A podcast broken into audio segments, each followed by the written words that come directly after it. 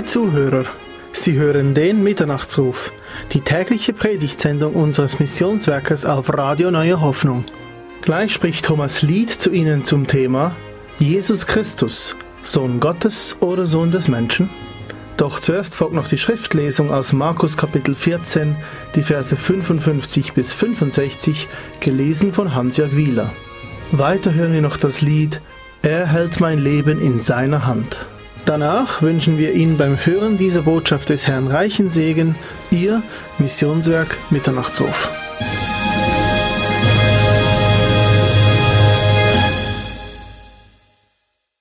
Markus Kapitel 14, die Verse 55 bis 65.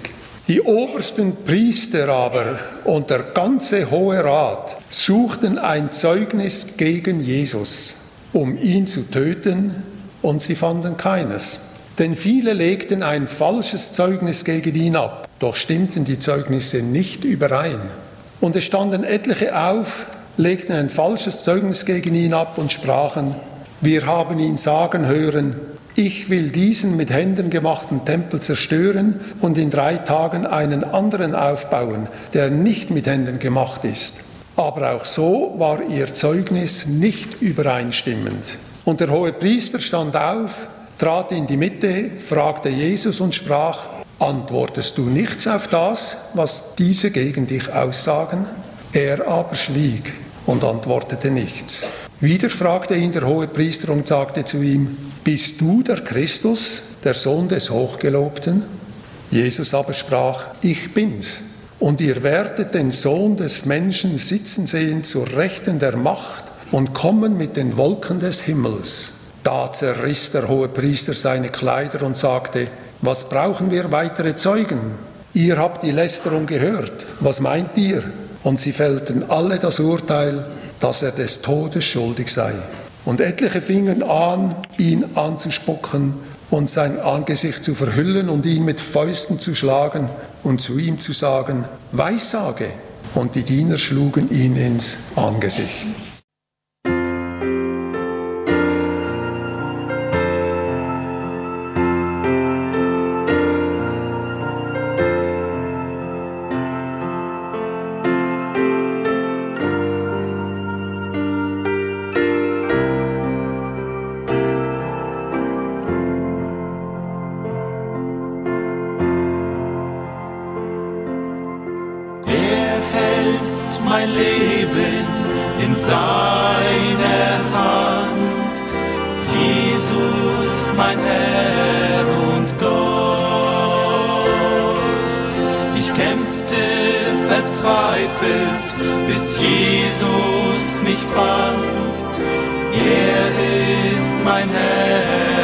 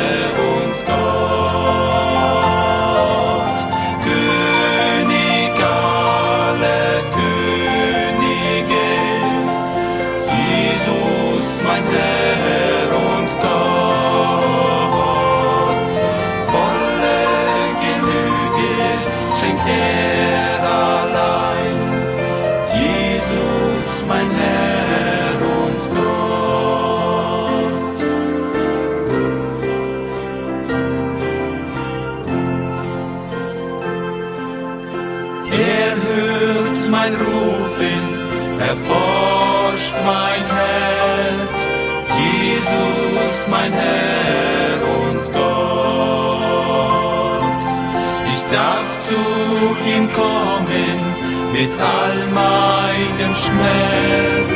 Er ist mein Herr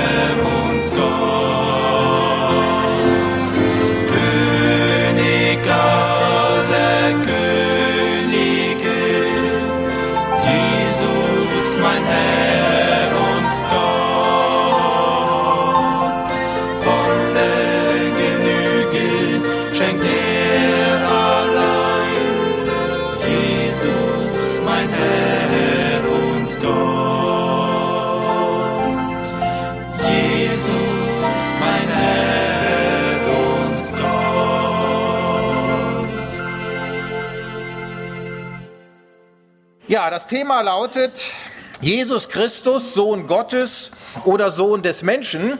Und interessant ist ja, dass wir aus der in der Einleitung gelesenen Textstelle aus Markus Kapitel 14 erfahren, wie sich der Herr Jesus ja selbst sowohl als Sohn Gottes als auch als Sohn des Menschen offenbart hat. Wir haben es gelesen, denn so heißt es hier in Markus Kapitel 14 in den Versen 61 und 62, als der hohe Priester den Herrn Jesus fragt, ja, bist du der Christus, ne? bist du der Messias, der Sohn des Hochgelobten, also der Sohn Gottes. Und Jesus daraufhin erwiderte, ja, ich bin es. Hiermit hat der Herr Jesus also bezeugt, dass er der Sohn Gottes ist. Aber interessanterweise in demselben Satz eigentlich nahtlos spricht der Herr Jesus ja ebenso von sich als dem Sohn des Menschen. Denn so geht es ja dann weiter und ihr werdet den Sohn des Menschen. Nicht den Sohn des Hochgelobten, nein, ihr werdet den Sohn des Menschen sitzen sehen zur Rechten der Macht und kommen mit den Wolken des Himmels. Es ist also jetzt keineswegs so, dass jetzt die Priester gesagt hätten, nein, nein, nein, du bist nicht der Sohn Gottes, sondern nur ein Sohn des Menschen. Nein, sondern Jesus selbst bezeugt, dass er ein Sohn des Menschen ist. Ja, aber ist das denn nicht ein Widerspruch? Kann Jesus denn wirklich beides sein? Sohn Gottes und Sohn des Menschen? Und wenn ja, ja, wie ist das zu verstehen? Auf diese Frage versuche ich heute eine Antwort zu geben und im Zuge dessen kommen wir auch noch auf den Titel Sohn Davids zu sprechen, denn nebst dem Sohn Gottes und dem Sohn des Menschen wird der Jesus ja auch noch Sohn Davids genannt und mit dieser Bezeichnung will ich auch beginnen. Und insbesondere im Matthäusevangelium, da wird der Herr Jesus ja wiederholt als Sohn Davids identifiziert, so zum Beispiel in Matthäus Kapitel 9, Vers 27, Matthäus Kapitel 9, Vers 27. Und als Jesus von dort weiterging, da folgten ihm zwei Blinde nach, die schrien und sprachen, du Sohn Davids. Du Sohn Davids, erbarme dich über uns. Hier könnte man jetzt noch einwenden, na ja, die waren schließlich blind ne, und haben gar nicht gesehen, wer ihnen da gegenübersteht. Aber da lesen wir noch weitere Stellen, in denen der Herr Jesus Sohn Davids genannt wird, allesamt aus dem Matthäusevangelium, dürft ihr gerne aufschlagen. Matthäusevangelium, zum Beispiel Kapitel 12, Vers 23. Kapitel 12, Vers 23. Und die Volksmenge staunte und sprach, ist dieser nicht etwa der Sohn Davids? Kapitel 15, einfach nur ein paar Beispiele. Kapitel 15, Vers 22. Kapitel 15, Vers 22. Und siehe, eine kanaanäische Frau kam aus jener Gegend, rief ihn an und sprach, erbarme dich über mich, Herr, du Sohn Davids. Kapitel 21, alles Matthäus. Kapitel 21, Vers 9. Kapitel 21, Vers 9. Und die Volksmenge, die vorausging und die, welche nachfolgten, riefen und sprachen, Hosianna, dem Sohn Davids. Und auch zu Beginn, wenn ihr zu Beginn des Matthäusevangeliums geht, Kapitel 1, Vers 1, gleich zu Beginn im Geschlechtsregister des Herrn Jesus, da betont Matthäus, dass der Herr Jesus ein Sohn Davids ist. Ne? Damit beginnt ja Matthäus sein Evangelium, Kapitel 1, Vers 1, Geschlechtsregister Jesu Christi. Es geht also um Jesus Christus, des Sohnes Davids, des Sohnes Abrahams. Sohn Abraham wäre jetzt noch ein weiterer Titel, den wir aber nicht beleuchten werden. Matthäus, er beginnt sein Evangelium also mit der Beweisführung, dass dieser Jesus, dieser Mann aus Nazareth als Sohn Davids der den Juden verheißene Messias ist. Und ohnehin ist ja das Matthäusevangelium ja das jüdischste der vier Evangelien, in welchem ja praktisch alles auf die jüdischen Adressaten zugeschnitten ist. Und diesen, ja diesen Juden will ich jetzt mal sagen, führt Matthäus vor Augen, ja dieser Jesus. Das ist euer verheißene Messias. Dieser Nazarener, das ist der verheißene Messias, ein Sohn Abrahams und der Sohn Davids. Und als Sohn Davids wird der Herr Jesus auch die Verheißungen aus dem Davidbund vollumfänglich erfüllen und der rechtmäßige König der Juden sein. So, und dass der verheißene Messias ein Sohn Davids sein würde, ja sogar geradezu zwingend ein Sohn Davids sein muss, ja, das war den Juden auch sonnenklar, das war nichts Neues so dass dieser Titel auch eine geläufige Bezeichnung für den zu erwartenden Messias war. Und äh, da haben wir eine Begebenheit dann in Kapitel 22, Matthäus Kapitel 22.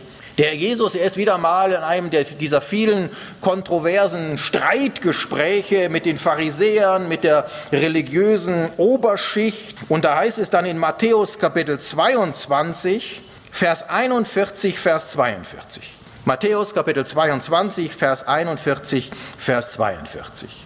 Als nun die Pharisäer versammelt waren, fragte sie Jesus und sprach, was denkt ihr von dem Christus? Was denkt ihr von dem Messias? Wessen Sohn ist er? Ja, und mussten die jetzt noch lange überlegen, beratschlagen, vielleicht ganz schnell noch irgendwo nachlesen, den Telefonjoker aktivieren oder was auch immer? Nein. Wie aus der Pistole geschossen kommt die Antwort, er ist ein Sohn Davids. Mit anderen Worten, was für eine Frage, ne? Das weiß doch jedes Kind, von Damaskus bis Kairo, vom Nil bis zum Euphrat. Dafür muss man wahrlich nicht studiert haben. Ja, und dieser Titel, Sohn Davids, ja, der ist für die Juden auch bis heute von allergrößter Bedeutung, mit dem alles steht und fällt, würde man belegen können, dass dieser Mann, über den die Bibel, das Neue Testament, die Evangelien Zeugnis ablegen, dieser Mann aus Nazareth nicht aus der Linie Davids stammt, würde sich jede Diskussion über seine Messianität erübrigen. Denn damit wäre der Beweis erbracht, dass dieser Jesus niemals der Messias sein kann. Aber diesen Beweis, dass dieser Nazarener ein Sohn Davids ist, diesen Beweis erbringt Matthäus hier in seinem Evangelium, so dass es auch nicht verwundert, dass schon allein durch das Lesen des Matthäusevangeliums so manch einem Juden die Augen geöffnet wurden. Das Neue Testament ist ja in der Regel bei den Juden verpönt, ja? Aber wer offen ist, ja, der wird dann vielleicht doch mal ins Neue Testament hineinschauen und insbesondere, wenn er dann das Matthäusevangelium liest, so manch einem Juden, ja, fallen die Schuppen von den Augen. Ja? Ihm geht ein Licht auf. Warum? Weil ihm hier gar kein christlicher Jesus vorgestellt wird, sondern der Sohn Davids, der von den Propheten angekündigte Messias und König Israels. Aber im weiteren Verlauf des Gespräches hier aus Matthäus Kapitel 22 wird ja deutlich, dass der Herr Jesus mehr mehr als nur ein Sohn Davids ist. Denn nachdem die Pharisäer diese doch relativ einfache Frage nach der Sohnschaft des Messias beantwortet hatten, wurde es mit der nächsten Frage schon etwas anspruchsvoller, ne? so von Primar auf Sekundarstufe. Und da lesen wir, wie es weitergeht. Matthäus 22 nochmals hier ab Vers 41. Als nun die Pharisäer versammelt waren, fragte sie Jesus und sprach, was denkt ihr von dem Christus? Wessen Sohn ist er? Sie sagten zu ihm, Davids. Der Kandidat hat 100 Punkte. Das war einfach, bis hierher läuft es bestens. Er spricht zu ihnen, wieso nennt ihn denn David im Geist Herr? Indem er spricht, der Herr hat zu meinem Herrn gesagt, setze dich zu meiner Rechten, bis ich deine Feinde hinlege als Schemel für deine Füße. Wenn also David ihn Herr nennt, ja, wie kann er dann sein Sohn sein? Und hier zitiert der Herr Jesus aus einem Psalm, ein Psalm Davids, Psalm 110, wo David ja spricht, Spruch Jahwes, ne, des alleinigen und allmächtigen Gottes für meinen Herrn. Und hier ist von Adonai die Rede, dem Messias. Das heißt, David spricht von dem Messias, was ja für ihn noch in der Zukunft lag, als von seinem Herrn und Gott. Im Übrigen, wie dann auch später der Apostel Thomas ne, in Bezug auf Jesus ausrief, mein Herr und mein Gott. Ja, der Herr Jesus, ist in seiner Menschwerdung also ein Sohn Davids, aber zugleich eben auch Davids Herr und Gott. Und damit kommen wir zu diesem Titel Sohn Gottes. Und das ist ja genau das, was der Jesus jetzt hier in diesem Gespräch verdeutlichen will, dass der verheißene Erlöser eben nicht nur ein Sohn Davids, sondern weit darüber hinaus sogar ein Sohn Gottes ist und somit sogar in letzter Konsequenz Gott selbst, wie wir es nachher noch sehen werden. Und mit dieser Feststellung beginnt auch Markus sein Evangelium. Markus Kapitel 1, Vers 1, Anfang des Evangeliums von Jesus Christus, also auch hier wie bei Matthäus geht es um Jesus Christus, dem Sohn Gottes. Hat Matthäus noch damit begonnen, den Herrn Jesus als Sohn Davids vorzustellen? So betont Markus, dass der gleiche Jesus Sohn Gottes ist. Und Sohn Gottes bedeutet jetzt nicht einfach nur ein Nachkomme von, ne, so wie wir alle ja auch nachkommen von unseren Eltern und von unseren Großeltern sind. Nein, Sohn Gottes heißt von Gottes Art, von Gottes Wesen. Und so heißt es zum Beispiel im Johannesevangelium in Kapitel 1, Vers 18. Niemand hat Gott je gesehen. Der eingeborene Sohn, der im Schoß des Vaters ist, der hat Aufschluss über ihn gegeben. Und zunächst einmal, so als kleiner Einschub sei gesagt, dass diese Übersetzung eingeborener Sohn, ja, heutzutage für unsere Ohren sicherlich etwas ungewöhnlich klingt. Im Griechischen steht hier einfach das Wort monogenes. Und monogenes, das besagt so viel wie einzig einzig in seiner Art. Und folglich könnten wir auch übersetzen, statt eingeborener Sohn vielleicht einzigartiger Sohn oder alleiniger Sohn, ja geradezu ein Unikat, etwas noch nie dagewesenes. Oder wir könnten auch sagen, eben nicht ausgeboren, sondern eben eingeboren. Etwas völlig Einzigartiges, was es noch nie gegeben hat und auch nie mehr geben wird. Und das ist auch das, was ja insbesondere Johannes in seinem Evangelium herausstellt, nämlich die Tatsache, dass der Sohn Gottes selber Gott ist. Und somit eben einzigartig, unvergleichlich, mit nichts zu vergleichen, von Ewigkeit zu Ewigkeit, ohne Anfang und ohne Ende. Ja, und auch diese Bezeichnung hier im Schoß des Vaters zielt praktisch in die gleiche Richtung. Denn der Herr Jesus, er kommt nicht nur aus dem Schoß des Vaters, sondern er ist im Schoß des Vaters. Mit anderen Worten, Jesus ist Gott. Im Schoß des Vaters bedeutet, dass der Jesus direkt aus Gott kommt und keinen leiblichen Vater, keine leiblichen Ahnen, Urahnen und so weiter und so fort hat. Und so heißt es ja auch im Geschlechtsregister von Lukas, in Lukas Kapitel 3, Vers 23, Lukas Kapitel 3, Vers 23, und Jesus war, wie man meinte, ein Sohn Josefs. Wie man meinte, ja manchmal muss man auch das Kleingedruckte lesen. Ne? Wie man meinte, ja mit anderen Worten, er war es aber gar nicht. Jesus, er war kein Sohn Josefs, wie man logischerweise angenommen hat. Und Josef selber, ja, war ja nicht umsonst, ne? auch derart irritiert, als seine Verlobte Maria entsprechend dann schwanger war. Ja, und auch im Geschlechtsregister von Matthäus beachte man die Formulierung, wenn es nämlich in Matthäus Kapitel 1, Vers 16 lautet, Matthäus Kapitel 1, Vers 16, Jakob zeugte den Josef, ja, und dann geht es eben nicht weiter mit den Worten, und Josef zeugte Jesus, das wäre ja eigentlich die logische Fortsetzung, aber nein, Jakob zeugte den Josef, den Mann der Maria, von welcher Jesus geboren ist, der Christus genannt wird. Hier wechselt das Geschlechtsregister von der männlichen Linie urplötzlich auf die weibliche Ebene, so wie es bereits im ersten Buch Mose, Kapitel 3, ja auch angedeutet wird, 1. Mose 3, Vers 15, die erste Verheißung auf den Messias, auf den kommenden Erlöser, wo geschrieben steht, dass der Same der Frau den Widersacher zur Strecke bringen wird. Wohlgemerkt der Same der Frau und nicht der Same des Mannes, wie man es eigentlich erwarten sollte und wie es auch menschlich gesprochen logischer wäre. Also wir sehen, wie genau die Bibel ist, man muss halt nur richtig lesen.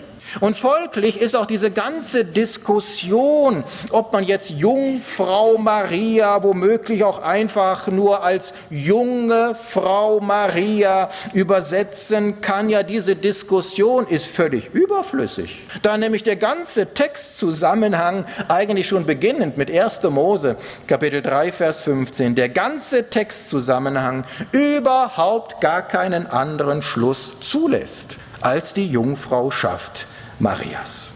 Alles andere geht gar nicht auf. Da kann man sich verbiegen, wie man will. Und um es in aller Deutlichkeit zu sagen, wer behauptet, Jesus sei nicht von einer Jungfrau geboren worden, der hat schlicht und ergreifend keine Ahnung von der Bibel. Oder wie mein Vater immer zu sagen pflegte, der hat zwar Ahnung, nur zu wenig. Ja, das war immer der Spruch meines Vaters. Also, Jesus ist Gottes Sohn. Das heißt von Gottes Art, von Gottes Wesen, aus des Vaters Schoß, im Schoß des Vaters. Jesus kann gar keinen leiblichen Vater gehabt haben, denn ansonsten käme er nicht aus dem Schoß des himmlischen Vaters, sondern aus dem Schoß oder aus dem Samen irgendeines Mannes. Und das heißt, Jesus ist nicht göttlich, sondern Gott, einzig in seiner Art. Und genau so haben die Juden das auch verstanden. So zum Beispiel auch nach der Heilung eines Mannes am Teich Bethesda, da heißt es dann in Johannes Kapitel 5, Vers 18. Johannes Kapitel 5, Vers 18. Darum suchten die Juden nun noch mehr, ihn zu töten. Und dann haben wir quasi wie so eine kleine Steigerung hier drin. Ne? Sie suchten ihn zu töten. Ja, warum? Nicht nur, weil er den Sabbat brach, sondern, jetzt kommt die Steigerung, sondern auch Gott seinen eigenen Vater nannte. Und auch damit nicht genug, sondern sie haben es sehr wohl verstanden, was mit diesem Anspruch der Sohn Gottes zu sein, Jesus oder was das beinhaltet, sondern auch Gott seinen eigenen Vater nannte, womit er sich selbst Gott gleich machte. Wohlgemerkt Gott gleich. Nicht Gott ähnlich oder so ein bisschen göttlich. Nein, der Herr Jesus, er setzt sich auf eine Stufe mit Gott. Ein unglaublicher Anspruch, wenn Jesus nicht wirklich Gott wäre. Eine Anmaßung sondergleichen Gotteslästerung, wie sie schlimmer nicht sein könnte. Und wir sehen ja dann auch an der Reaktion, insbesondere der religiösen Führungsschicht, dass diese mit dem Titel Sohn Gottes sehr wohl den Anspruch des Herrn Jesus verstanden hatten, nämlich den Anspruch, Gott zu sein. Ja, man kann die Gottheit des Herrn Jesus in Frage stellen, aber dann müssen wir die ganze Bibel in Frage stellen. Und gerade im Johannesevangelium wird die Gottheit des Herrn Jesus auch herausgestellt, so auch gleich zu Beginn. Johannes Kapitel 1, Vers 1. Johannes beginnt ja eigentlich recht philosophisch, ne? man kann schon fast sagen nichtssagend. Johannes Kapitel 1, Vers 1, im Anfang war das Wort. Ja, wie gesagt, reine Philosophie, ne? sagt mir noch gar nichts. Im Anfang war das Wort, aber dann sehen wir auch hier diese Steigerung. Im Anfang war das Wort und das Wort war bei Gott. Ah, das wissen wir schon mehr. Und jetzt noch weiter. Und das Wort war Gott. Und dann in Vers 14 kommt sogar noch die Auflösung des ganzen Rätsels, ja? Und das Wort, und jetzt flechte ich ein, ja, das Wort, was am Anfang war. Das Wort, was bei Gott war. Das Wort, was Gott ist. Das Wort wurde Fleisch und wohnte unter uns, so bezeugt es Johannes, einer der zwölf Apostel. Ein direkter Augen- und Ohrenzeuge. Das Wort wurde Fleisch und wohnte unter uns. Und wir sahen seine Herrlichkeit. Eine Herrlichkeit als des Eingeborenen vom Vater, voller Gnade und Wahrheit. Und auch hier begegnet uns wieder diese Bezeichnung des Eingeborenen vom Vater, was besagt, dass der Jesus einzig in seiner Art und mit nichts zu vergleichen ist, der Mensch gewordene Gott. Und eine weitere Aussage des Herrn Jesus lässt sich ebenfalls gar nicht anders deuten, als das, dass Jesus Gott ist. Ich denke da an das sogenannte hohe priesterliche Gebet. Unmittelbar vor dem Gang ans Kreuz von Golgatha, als der Herr Jesus betet, Johannes Kapitel 17, Vers 5, und nun verherrliche du mich, Vater, bei dir selbst mit der Herrlichkeit, die ich bei dir hatte, als ich gezeugt wurde, als ich geboren wurde. Nein, ehe, ehe die Welt war. Ehe die Welt war, also von Ewigkeiten her, ohne Anfang und ohne Ende. Jesus ist ewig und so frage ich, ewig, ewig kann nur Gott sein. Also wer da noch leugnet bei dieser ganzen Beweislast, dass Jesus Gott ist, der will es einfach nicht wahrhaben und verbiegt das Wort Gottes nach Gutdünken. Ja, und wenn wir uns dann noch die Stelle aus Johannes Kapitel 8 anschauen, so wird auch dort deutlich, dass der Jesus sich ja selbst klar und deutlich als Gott zu erkennen gab und die religiöse Führungsschicht dies auch sehr wohl so verstanden hat. Johannes Kapitel 8, der Jesus ist wieder in so einem Gespräch mit den Juden, ja, und dann heißt es Johannes 8 ab Vers 56, Johannes Kapitel 8 ab Vers 56, Abraham, euer Vater, Oh, da waren die Juden ja stolz drauf. Sie haben sich immer wieder auf Abraham berufen. Ne? Abraham, wir sind Kinder Abrahams. Und Jesus sagt, Abraham, euer Vater, frohlockte, dass er meinen Tag sehen sollte. Und er sah ihn und freute sich. Da sprachen die Juden zu ihm, du bist noch nicht 50 Jahre alt und hast Abraham gesehen? Jesus sprach zu ihnen, wahrlich, wahrlich, ich sage euch, ehe Abraham war. Also auch hier, nicht als Abraham war, vor gut 2000 Jahren. Ne? Abraham hat ja ungefähr 2000 Jahre vor Jesus gelebt. Als Abraham war, da bin ich schon gewesen. Ich meine, das wäre ja schon nicht beim, ne? ganz normal. Aber er geht ja sogar noch einen Schritt weiter. Ehe, ehe Abraham war, bin ich. Und als Reaktion darauf, dann Vers 59, da hoben sie Steine auf, um sie auf ihn zu werfen. Ja, warum wohl? Weil er nicht ganz bei Trost war. Mischugge, ne, sagt man im Hebräischen. Verrückt. Nein, sie wollten ihn steinigen, weil er sich hiermit klar als Gott zu erkennen gab. Ja, und der Herr Jesus, denken wir doch einfach mal menschlich, logisch, der Herr Jesus, der hätte ja geradezu fahrlässig mit seinem Leben gespielt, wenn er nicht Gott wäre und sich dann so widersprüchlich und missverständlich äußert. Hätte er nicht hier während dieser Begebenheit Später dann, ich sag mal spätestens im Garten Gethsemane, aber auch wirklich aller, aller, aller spätestens vor dem Hohen Rat sagen sollen, oha, da habt ihr mich aber völlig missverstanden, so habe ich das doch gar nicht gemeint. Aber nein, in diesem Punkt haben die Mitglieder des Hohen Rates sehr wohl richtig verstanden, was ihnen der Herr Jesus zu sagen gab. Ich bin, ich bin der Sohn des Hochgelobten und somit Gott selbst. Aber wie wir bereits festgestellt haben, wird der Jesus nicht nur Sohn Abrahams, Sohn Davids und Sohn Gottes genannt, sondern auch noch als Sohn des Menschen bezeichnet. Und da kommen wir auf unseren eingangs gelesenen Text zurück. Gehen wir nochmal ins Markus Evangelium, Kapitel 14. Diese Begebenheit, als der Jesus vor dem Hohen Rat steht und der hohe Priester ihn fragt. Markus 14, Vers 61, Vers 62, bist du der Christus, der Sohn des Hochgelobten? Jesus aber sprach, ich bin's. Und ihr werdet den Sohn des Menschen sitzen sehen zur Rechten der Macht und kommen mit den Wolken des Himmels. Ja, in einem Atemzug spricht der Herr Jesus über sich als Sohn Gottes und Sohn des Menschen.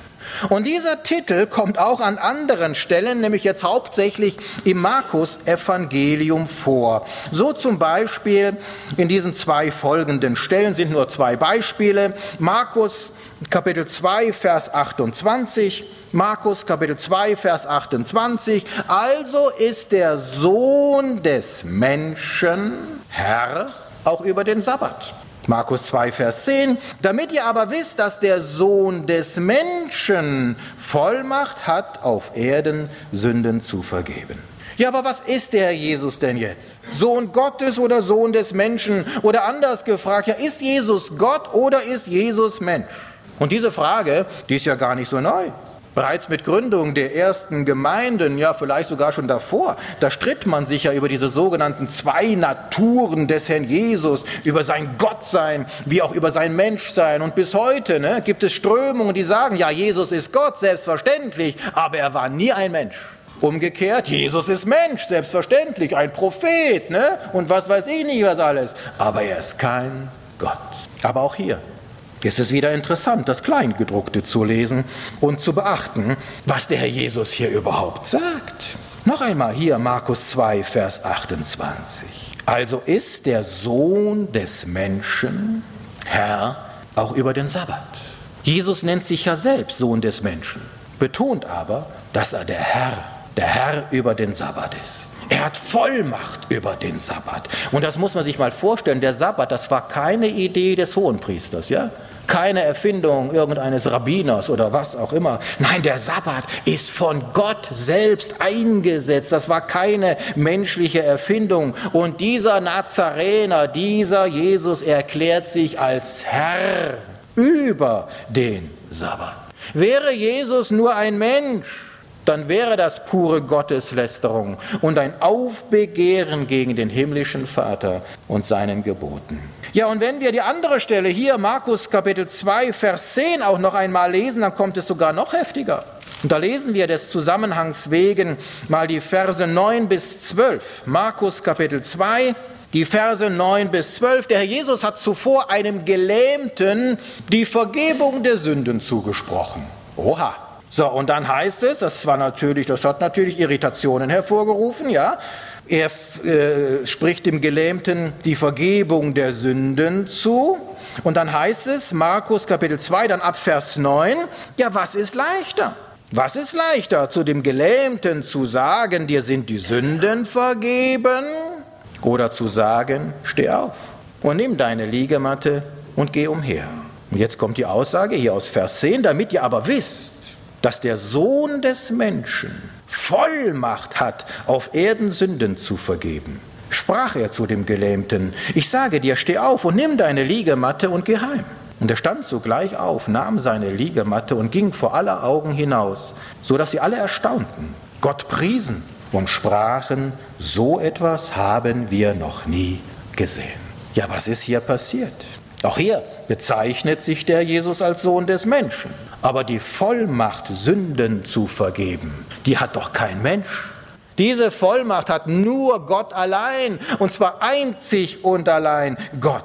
Und wir merken somit also sehr schnell, ja, der Titel Sohn des Menschen steht keineswegs im Widerspruch zum Sohn Gottes, sondern betont, dass der Sohn Gottes ganz und gar Mensch geworden ist. Darum geht es.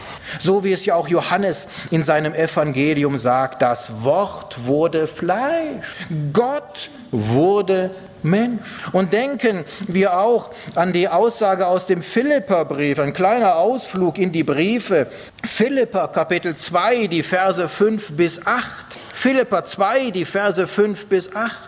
Denn ihr sollt so gesinnt sein, wie es Christus Jesus auch war, der, als er in der Gestalt Gottes war, in der Gestalt Gottes, auch hier könnte man sagen, im Schoß des Vaters, ja, in der Gestalt Gottes war, es nicht wie einen Raub festhielt, Gott gleich zu sein, sondern er entäußerte sich selbst, nahm die Gestalt eines Knechtes an und wurde wie die Menschen. Und in seiner äußeren Erscheinung als ein Mensch erfunden, erniedrigte er sich selbst und wurde gehorsam bis zum Tod. Ja, bis zum Tod am Kreuz. Ja, und wenn wir bedenken, dass der Herr Jesus als Sohn Gottes ganz und gar Mensch geworden ist, um in den Tod zu gehen, das war ja seine Mission, ja, um in den Tod zu gehen, dann müssen wir uns zugleich die Frage stellen, ja, kann Gott denn sterben? Ja, natürlich nicht. Aber der Herr Jesus ist gestorben. Er war nicht nur scheintot oder was auch immer, nein, der Herr Jesus ist gestorben. Und das wiederum belegt, dass der Jesus ganz und gar Mensch war. Denn ansonsten hätte er nicht sterben können. Verstehen wir, das Menschsein des Herrn Jesus als Sohn des Menschen ist zwingend notwendig, um die Sünden der Menschen stellvertretend zu sühnen. Was ist denn der Lohn der Sünde? Der Tod. Und das verdeutlicht, dass es nicht damit getan war, dass Gott einfach mal auf die Erde kommt, um mal kurz nach dem Rechten zu schauen. Nein, sondern Gott wurde Mensch, um den Lohn der Sünde, sprich den Tod, stellvertretend für den verlorenen Menschen zu sühnen. Ja, der Sohn Gottes musste sterben, weil es die einzige Möglichkeit war, den Menschen mit Gott zu versöhnen. Das übersteigt unseren Horizont, zumindest mal meinen, ja? Aber ohne den Sohn des Menschen wäre Karfreitag ein völlig unbedeutender Tag und der Auferstehungssonntag nie geschehen. Und hier will ich jetzt einfach auch noch mal auf die Jungfraugeburt zurückkommen. Ja, warum? Ja, weil viele sagen, das ist doch egal. Ob der jetzt von der Jungfrau geboren wurde oder nur von einer jungen Frau, Hauptsache er ist geboren worden. Nein, das ist eben nicht egal. Die Jungfraugeburt, das ist keine unbedeutende Nebensächlichkeit, sondern sogar eine absolute zwingende Notwendigkeit. Nochmals, kein Mensch kann Sünden vergeben. Kein Mensch kann den Tod besiegen. Folglich muss der Herr Jesus Gott sein, denn er hat Sünden vergeben und er hat den Tod besiegt. Aber Gott wiederum kann nicht sterben. Gott wiederum kann unmöglich leibliche Eltern haben, denn dann wäre er ja selbst in Sünde geboren und auch nicht von Ewigkeit her. Die Rechnung dass Jesus als Gott Mensch geworden ist. Diese Rechnung geht nur auf, wenn er von einer Jungfrau geboren wurde. Und das bedeutet, wer die Jungfraugeburt leugnet, der kann in dem Sinne gar nicht an Jesus als Gott und Mensch glauben, denn das ist ein Widerspruch in sich. Jesus ist der Mensch gewordene Gott, weswegen er sich sowohl als Sohn Gottes als auch als Sohn des Menschen zu erkennen gab. Und auch dieser Titel Sohn des Menschen, war den Juden ja nicht unbekannt. Denn in der Prophezeiung aus Daniel Kapitel 7, Daniel Kapitel 7, hier Vers 13, da heißt es, und siehe, mit den Wolken des Himmels kam einer wie der Sohn eines Menschen. Und ihm wurde Herrschaft und Ehre und Königtum gegeben, und alle Völker, Nationen und Sprachen dienten ihm.